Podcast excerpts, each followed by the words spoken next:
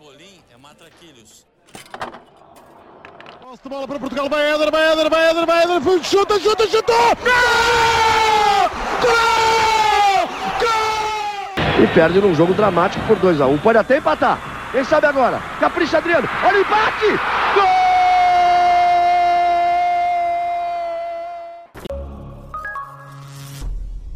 Viva! Sejam bem-vindos ao 23º fascículo desta coleção Europa América, programa diário do podcast Matraquilhos que acompanha o Euro 2020 e a Copa América 2021.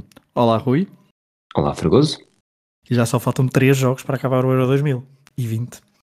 Três jogos. Três jogos aqui, cinco, uh, seis, cinco jogos na Copa América também. É, está tudo a, a, passar muito rápido e as margens para os palpites também estão a, cada vez mais pequenas para grandes recuperações pensas nisso. Olha, um, e este dia de este sábado, 3 de julho, uh, vamos centrar-nos hoje. Um, eu, eu sugeria centrar-nos no, no Euro 2020. Já, já estamos a gravar depois do, do Peru novamente ter, ter superado a barreira dos quartos final, estar outra vez nas meias finais depois de ter batido o Paraguai na, nas grandes penalidades. O Brasil sofreu mais do que o que seria um, expectável, mas também jogou praticamente toda a segunda parte com, mais, com menos um e venceu 1-0 o Chile, mas se calhar deixamos isso para, para amanhã, até porque amanhã depois também podemos juntar com os outros dois jogos dos quartos de final da Copa América, porque amanhã não há jogos nem da Copa América, nem do, do Euro 2020. É, por isso vamos centrar-nos no que aconteceu hoje no, no Europeu, no Euro 2020. Um, foram dois jogos.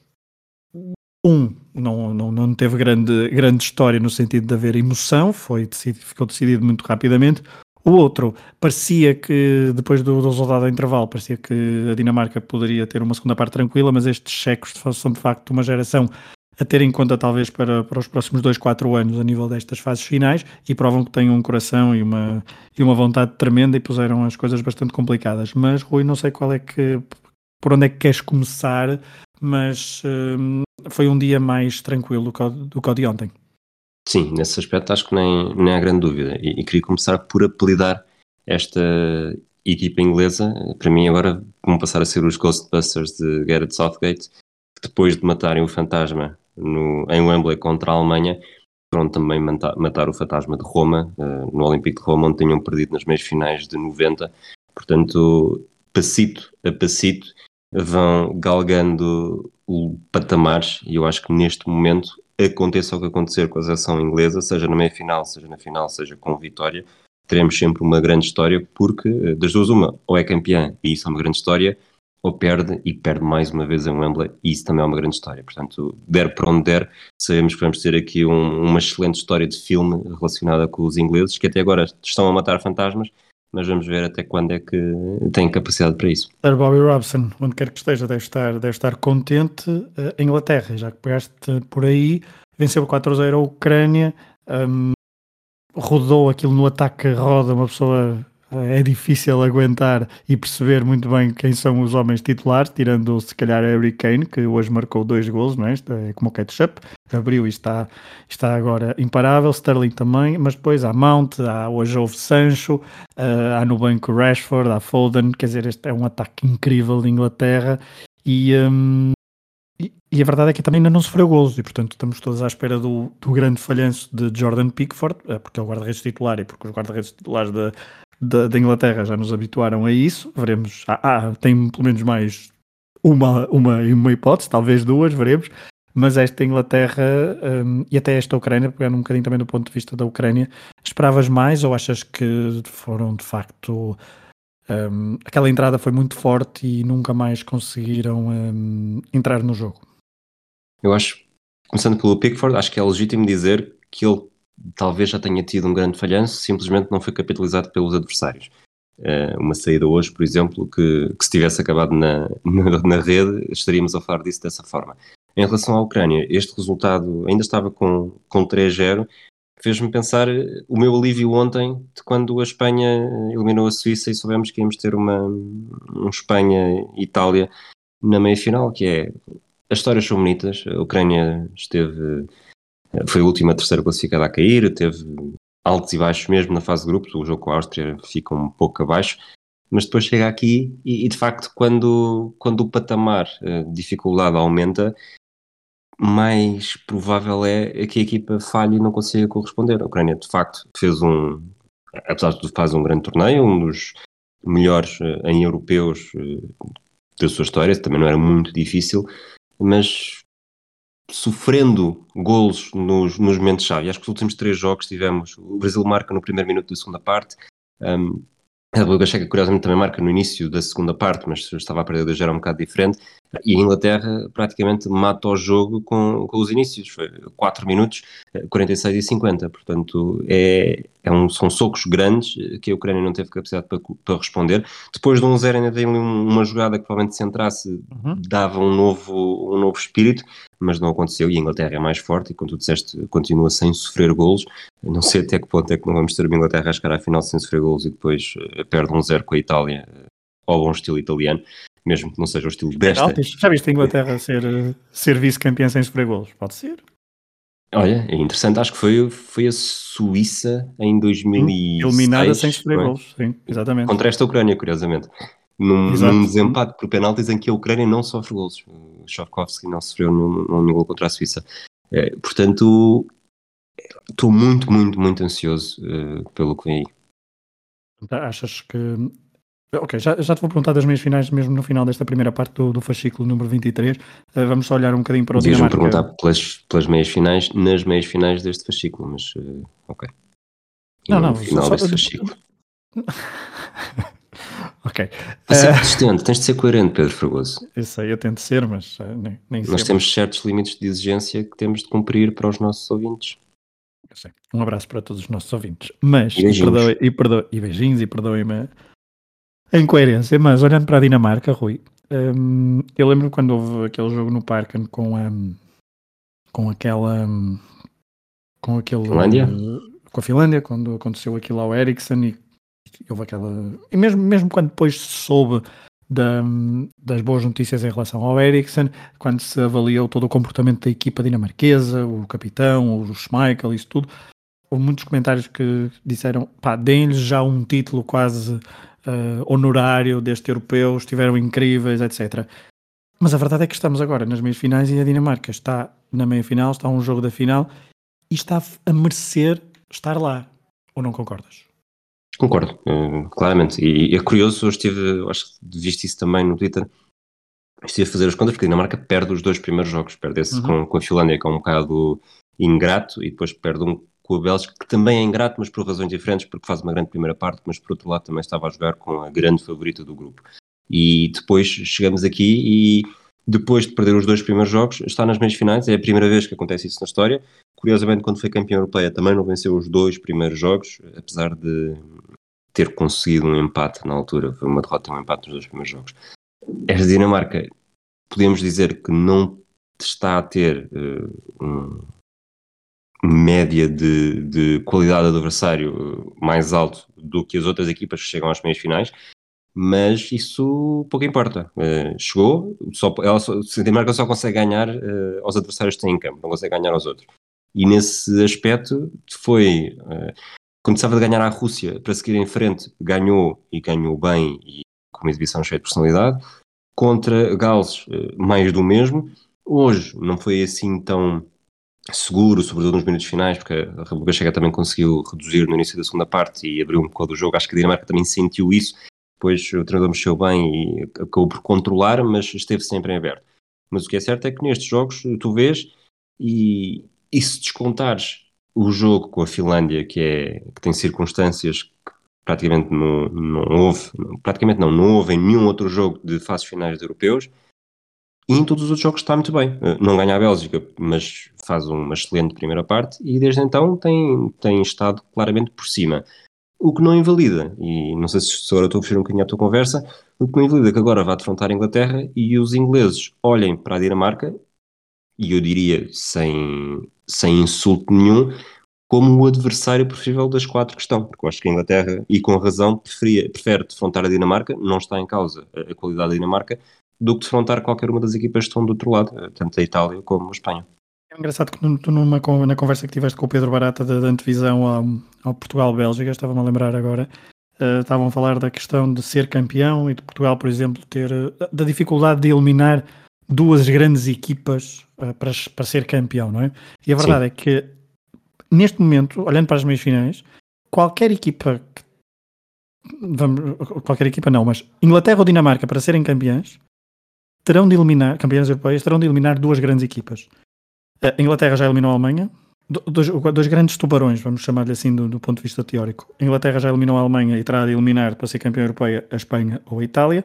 A Dinamarca terá de eliminar a Inglaterra, a Espanha ou a Itália. Do outro lado, é que há aqui uma, uma ligeira diferença. Se a Inglaterra for a finalista, aí sim também se coloca a mesma coisa, não é? Portanto, não há um.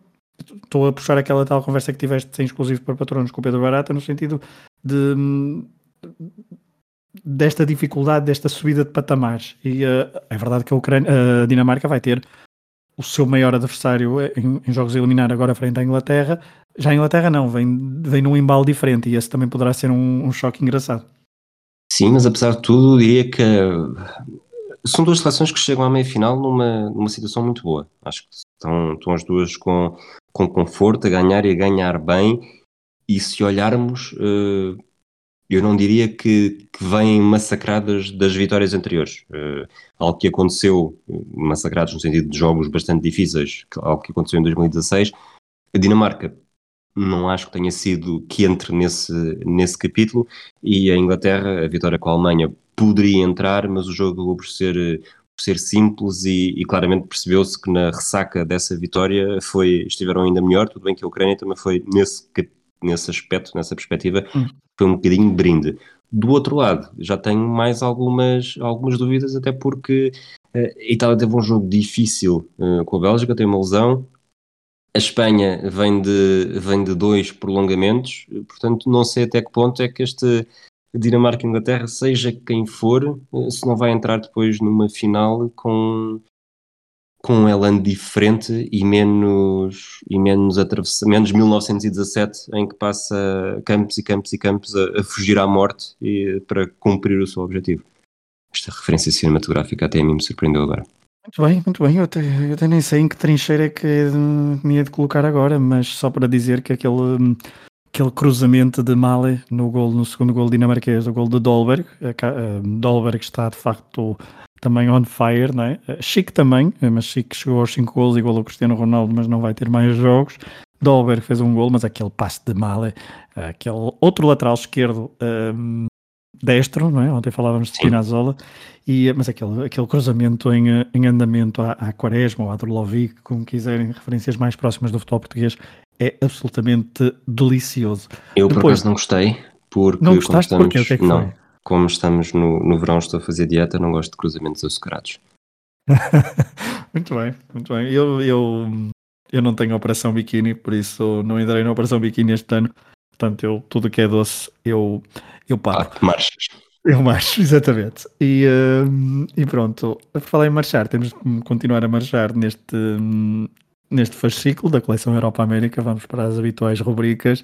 Uh, depois teremos tempo para nas, nos próximos dias, os programas não vão, vão continuar a existir diariamente. Um, e agradeço, agradecemos obviamente a companhia que nos têm feito e, um, e talvez depois no, no, nos próximos episódios poderemos perspectivar um bocadinho melhor estas duas meias finais que, que prometem, tem muitas histórias, cada, cada equipa tem, tem, tem muitas histórias mesmo, acho que uh, estamos, estamos bem servidos a nível de, de meias finais. Mas vamos às rubricas e hoje é dia 3 de julho de 2021. Rui, uh, dia na história, o que é que tens aí para nos, para nos dar? Tivemos um jogo e um jogo apenas, foi na última edição, França e Islândia em Paris. A Islândia chega aqui porque elimina a Inglaterra, uma das histórias mais inesperadas do europeu, e acaba por comprovar aquilo que estivemos a falar ainda há pouco, que é, uma foi uma história é? Foi uma história muito bonita a Islândia eliminar a Inglaterra, mas depois eh, no jogo contra a França não teve as mesmas eh, capacidades. Foi um, um, um underdog interessante, mas não deu a réplica que eu acredito que a Inglaterra poderia dar. A França chegou ao 4-0 muito facilmente ainda na primeira parte, vence 5-2. É um bom jogo, mas sem aquela emoção ao nível do resultado final de saber quem é que segue em frente neste jogo dos quartos de final. Eu vou, para terminar, vou regressar aqui a uma ideia que já disse quando fizemos esse regresso ao futuro. Para mim, o gol do Griezmann aos 45 é um dos gols mais bonitos desse europeu. Há um passo vertical no, no meio campo O Griezmann faz uma primeira simulação e começa obviamente a circular para atacar as costas da defesa. O Giroud ataca a bola, uh, deixa-a passar também, não necessariamente por entre as pernas, mas o suficiente para confundir a defesa e entretanto já o Griezmann se isola uh, e com o Aldorsson pela frente pica a bola sobre o guarda-redes. E acho mesmo que foi o, ter sido o melhor gol do torneio, mas foi, é uma jogada que me faz saltar do, do sofá e, e pensar que foi genial porque tens dois momentos. Tecnicamente a assistência do jogador do meio campo, que eu não sei se é o Matuidi, se é o Pogba, não consegui confirmar na, na repetição que vi, nas, nos vídeos do YouTube que fui à procura, mas pra, basicamente é ele que faz a assistência mas tens uma semi-assistência do Griezmann, tens uma semi-assistência do Giroud e depois o Griezmann faz o gol. É, é incrível. Um grande torneio de França, concluído de forma espetacular né, em 2016. Mas sim, mas esse, esse gol é, é lindíssimo e podem ir ver, convidamos a ir ver. Próxima rubrica, sou eu hoje na Berlinda. Uh, que perguntas é que tens aí para eu uh, tentar fazer o pleno ou, ou eu voltar à trincheira com bola? Pedro Fragoso, estás preparado? Eu estou. Sempre. Ótimo, ótimo. Olha, uma curiosidade antes disso, não, não vou guardar esta pergunta porque acho que é um bocado rebuscado. Hoje a Ucrânia foi eliminada e a Ucrânia estava no grupo de Portugal de qualificação. Seria a última coisa que tu poderias dizer para chegar a finalista e Portugal defronta-se sempre uma finalista no caminho para, eh, para o europeu e para a final. Portanto, a Ucrânia foi eliminada, Portugal não tem nenhum, não pode dizer nada, não, tem, não vai ter qualquer ligação às meias finais e eu fui em, à procura disso no passado e só há duas edições em que as equipas que eliminam Portugal uh, não, chegam, não chegam sequer às meias finais, uh, antes desta, entenda-se. Foi em 64 e 68 e foi as duas, uh, Portugal perdeu com a Bulgária ainda na fase de qualificação e a Bulgária é eliminada imediatamente a seguir, também ainda na fase de qualificação. Mas vamos então à primeira pergunta, aproveitando o jogo de hoje, Chequia e Dinamarca defrontaram-se na fase de grupos do Euro 2000. Quem bisou neste jogo?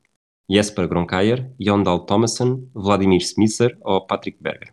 É um jogo que termina 3-0, eh, que não interessa eh, minimamente para as contas, porque já estavam as duas não apuradas ao 3-2 eh, dos Países Baixos à França. E eu não me lembro de quem é que pisa. Um... Mas lembras de quem é que ganha? Uh, Repete-me as hipóteses, por favor. Portanto, temos o Thomason, temos o Jesper Gronkayer, o Smisser e o Berger. Eu creio que quem ganha é a República Checa. É, e é por 2-0, não é 3-0. Exato. Ok, porque eu lembro-me para preparar o, o, o, jogo na história, olhei para este jogo entre a República Checa e a Dinamarca, mas achei que não tinha grande história, não é? Por isso é que fui à procura do Midtjylland uh, Slavia de Praga. Mas, uh, portanto, só tenho entre Smisser e Berger, quem bisa, vou dizer Smisser. Resposta correta, um jogo arbitrado pelo egípcio Gamal Al-Gandur. Pergunta número 2. O Chile venceu a Copa América Centenário contra a Argentina em 2016. Quem foi o único chileno a falhar um penalti? Arturo Vidal, Alexis Sanchez, Eduardo Vargas ou Maurício Isla? Eu vou arriscar no Alexis Sanchez. O Alexis Sanchez e o Vargas já não estavam em campo quando houve penaltis. O Isla não marcou e foi Vidal a, a, falhar o penalti, curiosamente foi o primeiro dos penaltis do Chile. Portanto, temos um. A ideia que tinha, que tinha falhado em, 2005, em 2015, que foi quando houve uma polémica com o carro, não sei, acho que eu posso estar a confundir, mas se calhar também falhou e por isso é que eu estava. Uh, são, mas... são, do, são, duas finais perdidas, uh, ganhas, aliás, uh, a Argentina nos penaltis, depois Exato. de 2-0. Não, não, não martirizes, já fiz um, já fiz uma, já tenho uma Exato, exato. Esta é mais é curiosa, acho que vai ser um bocadinho à sorte, mas eh, é também para transmitir informação e conhecimento. Quantas expulsões já houve em finais de europeus? Zero, uma, duas ou três? Uh, engraçado. Finais, finais, finais. 2008, não lembro. 2012, não houve. 2016, epá, finais. Uh, tenho ideia que pá, é um bocado à sorte, mas tenho ideia que são poucas. Portanto, pelas hipóteses que estou a ver, não me lembro nos primeiros anos a ver, portanto, eu vou dizer uma. Uma resposta corretíssima, Pedro Fregoso. Agora espera, deixa-me tentar. Deixa... Ah, mas, mas diz, diz. Não, não diz, diz. E vais tentar o quê? Adivinhar qual é que foi a final? Exato. Um, acho que não é no meu tempo de vida, certo? Correto. Estás cada vez mais perto. Um, em 88, será que há uma, há uma expulsão? Eu diria que sim, em 88. falhaste por pouco, foi em 84. Ah. Yvonne Leroux, central do Mónaco, viu o segundo amarelo Ah, claro, já nos é verdade. finais de- É verdade. da final com a Espanha. Ainda, que estava ainda 1-0. Estava 1-0, exatamente, e depois há um- uma. A Espanha tenta tudo por tudo, e depois há um contra-ataque, e depois há o gol francês. Muito bem, portanto, 2 em 3 não está nada mal. Não está nada mal, Eu diria se, se- Eu não estou a fazer contabilidade, acho que tu também não, mas neste momento acho que estás melhor do que eu. Isto quase Hum. que me faz pensar que temos de arranjar aqui um, um segmento interessante para os próximos meses para mantermos esta chama acesa. Sim, E não é no Tocha Olímpica. Não, isso no Tocha Olímpico, outro podcast, se calhar no próximo mês. No próximo mês, não, já estamos em julho, minha nossa. Estamos quase nos Jogos Olímpicos. Faltam fiquem 20 atentos. dias para a cerimónia de abertura. Daqui a 20 dias já, já terá acabado a cerimónia de abertura. Nossa, que violência. Bom, hum, mas sim, mas os, os patronos e os nossos ouvintes, se acharem bem essa ideia de, de nós também voltarmos com mais assiduidade a estes formatos de quiz, acho que, acho que também nos podem dar esse feedback. Hum, próxima rubrica seria o jogo na história, Palpites. mas não. Ai, falta os palpites, mas também não há, não é? Palpites. Quer dizer, deixa-me só puxar aqui a brasa à minha sardinha. Quem é, que, quem é que disse, Rui? Fui eu ou tu que a Dinamarca ia às meias finais? Ah, ainda bem que falaste disso. Eu, por acaso, tive. Ainda quando estávamos a gravar, ou melhor, já quando estávamos a gravar hoje, estava a pôr eh, as células verdes e azuis e vermelhas para aquilo que tínhamos falhado e acertado. Tu, eh, tanto chegamos às meias finais, tu meteste a Dinamarca nas meias finais, pontuas com isso. Eu meti a Itália a chegar às meias finais, pontuo com isso. Daqui para a frente já não vamos pontuar em absolutamente nada no europeu. Portanto, Obviamente, mas eu, mas eu colocar a Dinamarca tem, tem, tem Devia valer mais. do- devia valer Devia mais. valer mais, sim, não, não tenho dúvidas nenhumas. Tu, tu, eu acho que fizemos aqui os pontos por cada uma das rondas, tu tens mais. Acho que não, acho que tens menos pontos do que eu, porque nos quartos de final tive, tive cinco e só tiveste três, mas estas meias, se fizermos um, pontos ponderados, a tua Dinamarca nas meias finais merece, merece sair por cima deste, destes Muito palpites. obrigado. Muito obrigado. Mas então vamos aos palpites. Não há, não há palpites para amanhã, mas eh, queres atualizar-me alguma informação relevante, tendo em conta os jogos de ontem da Copa América e também estes dois do, do Euro 2020? Sim, eh, eu acho que o que interessa neste momento cada vez mais interessa esta luta pela liderança. Hoje, o, hoje nestes jogos do Europeu, eh, antes da Copa América, o Santo Cardoso ainda não pontuou, mas tem o Messi e eu estou a, estou a contar, até porque também disse Messi, a contar que ele possa pontuar bastante até. Para já, eh, a Teresa Perdigão pontuou com o resultado do Chequia, República Checa Dinamarca, está com 19, o Santo Cardoso em segundo com 17 aqui na luta do hemisfério desportivo, eu tenho 10, tu tens 9 e um tal de Pedro Varela que anda cheio de jogo no, no WhatsApp tem 8 e começou bastante mais tarde, portanto na verdade ele até tem, tem algum mérito em andar cheio de jogo, mas ele também não vai ouvir isto, portanto não há problema. É, ele também está tá mais ocupado no meio campo, no meio campo italiano hum, a, a jogar. Mas eh, vamos à próxima rubrica. eh, figura da Copa América, porque deveria ser o jogo na história. Não há amanhã jogos. Esta rubrica volta, e a ver se eu não me esqueço, na- no, no fascículo de segunda-feira, a perspectivar esse Espanha-Itália. E é- e eu, olha, vou ter trabalho. Eh, vou ter de escolher bem, porque isso é um, é um confronto histórico, é história de, histórias de, de europeus. Diz-me uma Hum. coisa rapidamente que és capaz de saber melhor do que eu, que eu sei que já apanhei isso num jogo, mas não. O Tassotti é adjunto de um selecionador qualquer, não é? Shevchenko. Era de Chevchenko, exatamente. Era, Ok. era, é uma pena não se cruzar com o Luís Henrique, não é? Era. Foi exatamente a pensar nisso. Tendo em conta o Mundial de 94. Mas, olha, Luís Henrique está nas meias e e não está. Portanto, veremos o que é que. Quem é que se o Luís Henrique ainda sorriu mais um bocadinho ao longo deste torneio. Mas então vamos, vamos rapidamente para a figura da Copa América. Que, que cromo hoje é que nos trazes, Rui? Teodoro Fernandes. E quem é que é Teodoro Fernandes? As primeiras 14 edições da Copa América tiveram sempre um melhor jogador, eh, oficiosamente ainda nesta altura, dos três grandes da América do Sul. Ou eram brasileiros, ou eram argentinos, ou eram uruguaios. Em 1939, o ano em que começa a Segunda Guerra Mundial, esta tendência mudou finalmente. No Peru, numa edição ganha pelo Peru, com o melhor marcador peruano, o melhor jogador foi peruano. E, na verdade, tanto o melhor marcador como o melhor jogador foi o mesmo, este Teodoro Fernandes. Talvez o facto do Brasil e da Argentina não terem estado nesta prova eh, ajudou. Eh, havia um grupo, apenas um grupo com cinco equipas, faziam-se quatro jogos, o Peru ganhou todos, marcou 13 golos, sofreu quatro e, e destes 13 golos marcados, Teodoro Fernandes marcou sete, portanto mais do que metade. Faz um hat-trick contra o Equador a abrir, num jogo ganho por três golos, faz dois golos ao Chile, num jogo ganho por dois golos, faz novamente dois ao Paraguai, num 3-0 e curiosamente termina em branco num jogo decisivo, no jogo contra o Uruguai em que quem ganhasse eh, decidia decidia o título, o Peru venceu 2-1. Teodoro Fernandes tinha 26 anos, era a maior figura do Universitário de Deportes, foi lá que começou a jogar, que se estreou como sénior em 1931 e que terminou a carreira 22 anos depois, já com 40. Durante este período faz mais de 150 golos eh, por clubes, foi sete vezes o melhor marcador do campeonato peruano, com um total de seis títulos de campeão.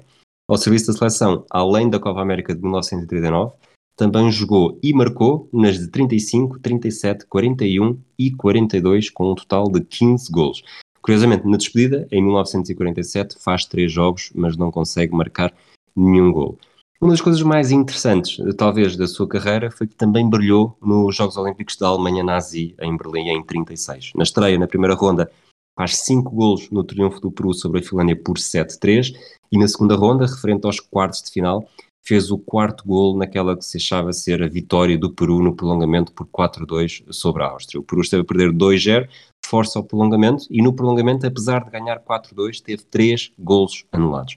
O problema é que os austríacos, eh, talvez em conluio com a Alemanha nazi, acusaram os adeptos peruanos de terem feito uma invasão de campo nos instantes finais. A organização dá razão aos austríacos, agenda uma repetição do jogo para uns dias depois, mas a, a comitiva peruana não achou piada, não chegou a ser ouvida no, no seu apelo, não gosta da decisão, queixou-se de discriminação e abandonou Berlim. Não apenas os jogadores da seleção de futebol do Peru, mas sim todos os atletas da comitiva peruana e também da colombiana. A Alemanha nazi tinha sido eliminada na véspera pela Noruega e as meias finais teriam ainda, além da Áustria, a Polónia e a Itália. A Áustria foi mesmo até à final, ficou com medalha de prata, uma medalha que podia e talvez devesse ser, pelo menos, peruana. Com Teodoro Fernandes em plano de destaque. Ele faz seis golos em dois jogos e só não foi o melhor marcador deste torneio olímpico porque o italiano Annibale Frossi marcou mais com sete golos marcados, mas em quatro jogos. Portanto, o, o nosso, a nossa figura faz seis em dois. Bem, normalmente, e como sempre, terminamos este, estes fascículos com, com as minhas viagens de Interrail. Eu hoje apanhei um, um, barco, fiz batota, não fui de, não fui de comboio, e estou uh, em Nova Capital, na, desta vez é da Finlândia, Helsínquia. A Finlândia, então, uma nação que conseguiu finalmente apurar-se para uma fase final de futebol neste Euro 2020. Estamos uh, num país e numa região onde o futebol está longe de ser o desporto número um. Aqui gostam mais de outras coisas desportivas.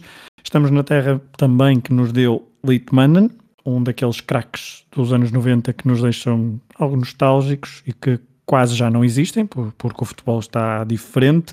Litmanen foi aquele 10 que poderia, por exemplo, ter entrado perfeitamente num daqueles nossos episódios. O Nota 10 foi alguém que espalhou magia pelos relevados europeus, mas que nunca conseguiu ajudar então a sua nação a apurar-se para um grande evento futebolístico. Neste Interrail já assumi que gosto muito de derbys, hoje vou voltar a eles, até porque este derby de Helsínquia é bastante particular. Na capital, quem costuma mandar é o HJK, clube que defrontou, por exemplo, o Porto no final dos anos 80 e o Benfica já na Liga dos Campeões no final dos anos 90, naquela que foi a primeira e única participação de um clube finlandês na fase de grupos da prova máxima de clubes da UEFA. O HJK no campeonato finlandês também é crónico vencedor e no século XXI não tem dado grandes hipóteses à concorrência. Só que em 2016, aliás, 2015, o maior clube da capital teve de se preocupar também com um derby histórico, algo que não acontecia desde 1972. Refiro-me ao Stadin Derby. Stadin ou Stadin é a forma como os habitantes de Helsínquia se referem à sua cidade e este derby opõe dois clubes com características sociológicas bem distintas. De um lado, o HJK, mais rico, mais poderoso e claramente dominado pelos habitantes de Helsínquia que falam finlandês, e depois o HIFK, que nasceu, que desceu em 1972 às divisões inferiores e que em 2015 voltou à primeira divisão do futebol neste país. O HIFK tem uma clara influência da minoria sueca da capital da Finlândia. Estamos a falar de aproximadamente 7% da população que tem como língua materna o sueco, apesar de dominarem ambas, a finlandesa e a sueca. E então este clube da capital, o HIFK, tem na sua falange de apoio muitos dos que falam sueco. Se olharmos para os nomes de ambos os clubes, percebemos logo as diferenças pelo H. O H do HJK quer dizer Helsinki, que é como os finlandeses chamam naturalmente a capital, enquanto o H do HIFK também quer dizer Helsínquia, mas em sueco, ou seja, Helsingfors. O, HI, o HIFK foi fundado por estudantes do Real Colégio Sueco em Helsínquia e daí esta tradição e esta ligação a uma minoria da população finlandesa que continua a reclamar o direito em ter o sueco como língua materna.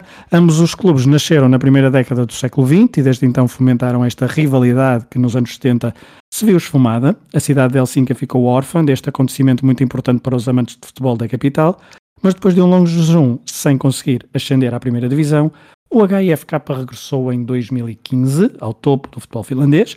Estamos a falar de um clube que até aqueles anos 70 do século XX tinha tido uh, tinha sido campeão sete vezes.